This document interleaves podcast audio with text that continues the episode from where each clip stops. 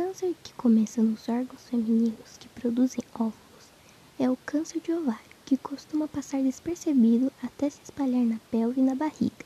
Nesse último estágio, a doença é mais difícil de se tratar e pode ser fatal. Existem três tipos principais de tumores de ovário: tumores epiteliais, tumores de células germinativas e tumores estromais.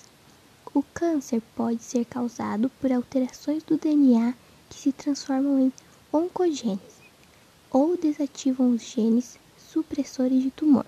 Uma pequena porcentagem de câncer de ovário ocorre em mulheres com mutações genéticas hereditárias associadas a um risco aumentado de câncer de ovário. O câncer de ovário geralmente não tem sintomas nos estágios iniciais. Os estágios posteriores estão associados a sintomas, mas esses podem ser inespecíficos, como perda de apetite e perda de peso.